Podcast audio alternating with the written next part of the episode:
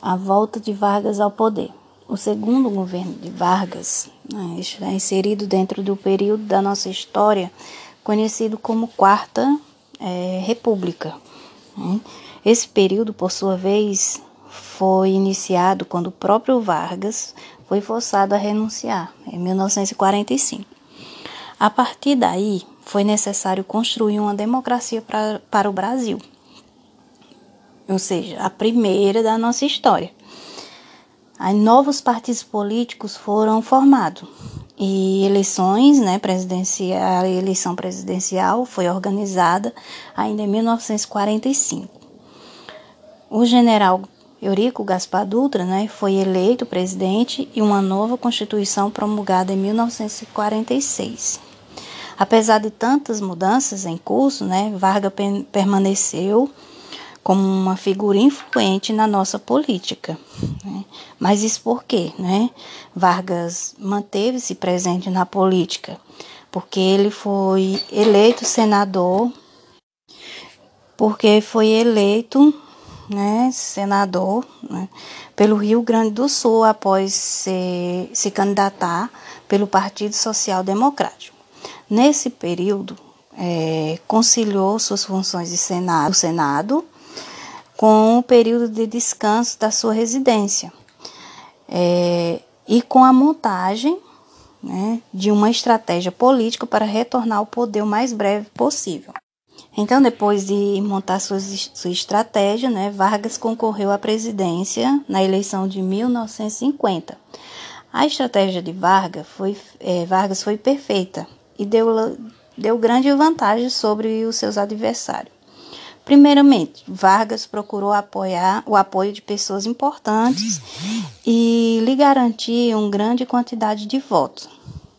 Como demonstrou a sua aliança com Ademar de Barros, político influente de São Paulo. Né? Além disso, Vargas procurou realizar alianças com membros do PSD e até mesmo aliou-se com membros da União Democrática Nacional, o DN, que era um partido abertamente antivarguista. Né? Candidatou-se pelo Partido Trabalhista Brasileiro e enfrentou Cristiano Machado, do PSD, e Eduardo Gomes, da UDN. Na campanha, né, ele defendeu uma política de bem-estar social com a ampliação dos benefícios para os trabalhadores e defendeu a priorização da industrialização para promover o desenvolvimento econômico do Brasil. Vargas também soube moldar o seu discurso para cada local do país em que passava, né? Ele dizia aquilo que as pessoas queriam ouvir. É, em cada localidade, em cada estado do país, ele tinha o seu discurso de acordo com as necessidades daquela região. Né?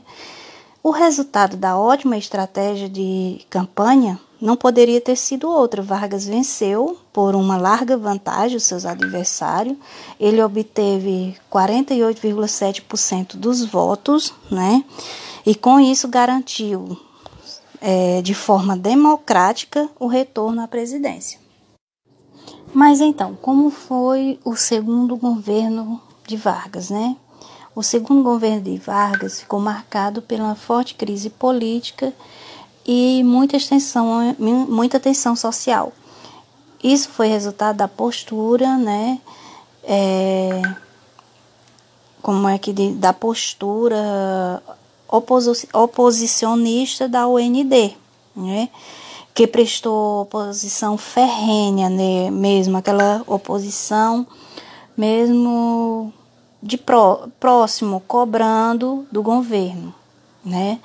E fazendo com que dificultasse a situação de Vargas, né? E contribuiu para travar a governabilidade de Vargas. A tensão social, por sua vez, resultou da crise política, né? Mas também com problemas que a economia brasileira enfrentava. É, na crise política é importante ressaltar o papel da UND, que tornou a situação insustentável para que Vargas pudesse governar. Um dos grandes nomes de oposição udenista foi o jornalista Carlos Lacerda, que defendia a ideia de recorrer à revolução para impedir Vargas de governar. A crise política concentrou em um assunto central de debate político brasileiro na época, né, que era o caminho para o desenvolvimento econômico do Brasil. E existia duas tendências é, abertas, né, abertamente opostas para o crescimento do país. Uma linha é uma postura mais nacionalista e a outra uma postura mais liberal. É, Getúlio Vargas tendia para uma proposta de, é, desenvolvimentista nacionalista e a ação do governo que mais repercutiu foi a proposta de criação de uma estatal para é, explorar o, o petróleo, petróleo e outra para a produção de energia elétrica, né? que no caso foi a Petrobras, Petrobras e a Eletrobras, né? respectivamente. A Petrobras acabou sendo fundada em um clima de mobilização nacional muito grande, enquanto o projeto da elaboração da Eletrobras é, não avançou. Né?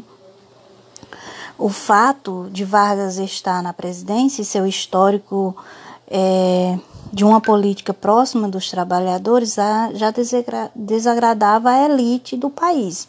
Essa insatisfação só aumentava com as medidas do presidente né, na economia.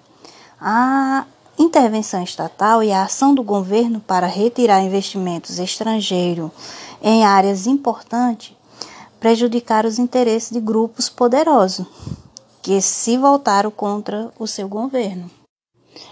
Os debates e a divisão do país era tão grande que até o exército dividiu-se, sobretudo na questão da política de desenvolvimento do país. Né? Esse racha no exército prejudicava a sustentação de Vargas no poder, uma vez que o exército era uma figura fundamental naquela época para garantir a manutenção do governo. Né? É, os ataques que eram realizados a Varga concentravam-se na questão da corrupção, com a acusação de que o governo era corrupto, mas também se aproveitava do temor que existia no país, né, em relação ao comunismo. Com isso, Vargas passou a ser acusado de procurar construir uma república sindicalista, aos moldes de, do que acontecia na Argentina peronista. Além do exército da OND, né, da UDN, a imprensa brasileira também atuou abertamente para desestabilizar o governo de Vargas. No caso, jornal como o Estado de São Paulo, o Globo e Tribuna da Imprensa teciam crítica constantemente, né? Tudo se agravou com a descoberta de empréstimo concedido a um jornal da situação, né, que apoiava o governo, chamado Última Hora, o que levou à abertura de uma CPI, né, Comissão Parlamentar de Inquérito. A imprensa explorou amplamente os assuntos com a demonstração da corrupção do governo. É, a tensão social também marcou fortemente esse governo, sobretudo tudo a partir de 1952 essa tensão foi em parte influenciada pela crise política e pelo ataque que Vargas sofria, né? mas a sua principal causa era a crise econômica. O fato que mais pesava era o aumento do custo de vida. Né? Um aumento salarial havia sido determinado no final de 1951, mas não foi suficiente para é, suprir né, a insatisfação da população. Como os sindicatos nesse governo foram reorganizados, a mobilização dos trabalhadores foi certa e assim é, essas manifestações exigiam melhores salários e começaram a contestar, né, a, e, e acontecer em todo o país. A situação em 1954 era muito complicada e Vargas enfrentava graves problemas na economia. os trabalhadores continuavam insatisfeitos, né? E a oposição continuava implacável. As denúncias, né, pipocavam, né? E uma delas falava na forma de um acordo de cooperação econômica do Brasil com a Argentina e Chile, né? O chamado Pacto ABC. A possibilidade de aproximação é, do país atemorizava a classe média e a elite do Brasil. Mesmo sem Vargas ter proposto nenhum tipo de aproximação com a Argentina, né, seu governo foi atacado por isso. Outras situações que Vargas precisou contornar naquele ano foi a tentativa de impeachment. A proposta foi barrada no Congresso. Né? Outro sinal da situação crítica do governo foi o Manifesto dos Coronéis, um documento assinado por 82 coronéis e tenentes coronéis durante a crise acerca do aumento do salário mínimo. O documento atacava né, é, abertamente o governo né, de Vargas e demonstrava que há possibilidade de um golpe dos militares contra o governo existia, né? A situação crítica do governo piorou quando, em 5 de agosto de 1954, uma tentativa de assassinato aconteceu durante o atentado da rua Toneleiro, né? E o alvo foi Carlos Lacerda, o maior nome da oposição. O jornalista feriu-se levemente, mas um dos seus segurança, o major da aeronáutica Rubens Vaz, morreu. Né? A crise que atingiu o governo deixou a situação insustentável. A investigação descobriu né, que o mandante do crime tinha sido Gregório Fortunato, o chefe de segurança do Palácio Presidencial. As denúncias também é, descobriram que Gregório Fortunato estava envolvido em, uma grande esquema de, em um grande esquema de corrupção. Né? Nenhuma das denúncias, porém, indicava o, envolvimento do presidente. Em 23 de agosto, o vice-presidente, né, Café Filho, rompeu abertamente com Vargas e reforçou o isolamento do presidente. Os militares e a UDN exigiram a renúncia imediata de Vargas e os militares o fizeram em um documento reconhecido como Manifesto à Nação no dia 24 de agosto. Por fim, Vargas recebeu um intimato dos militares. Né? No mesmo dia, em seu quarto localizado no Palácio do Catete, Vargas cometeu suicídio atirando contra o próprio coração. Uma carta manifesto foi redigida pelo presidente defendendo os feitos do seu governo. Né? A reação da população foi de comoção e milhares de pessoas acompanharam o funeral de Vargas. A comoção do povo converteu-se em fúria, fúria, e os alvos foram os opositores ao governo. Né?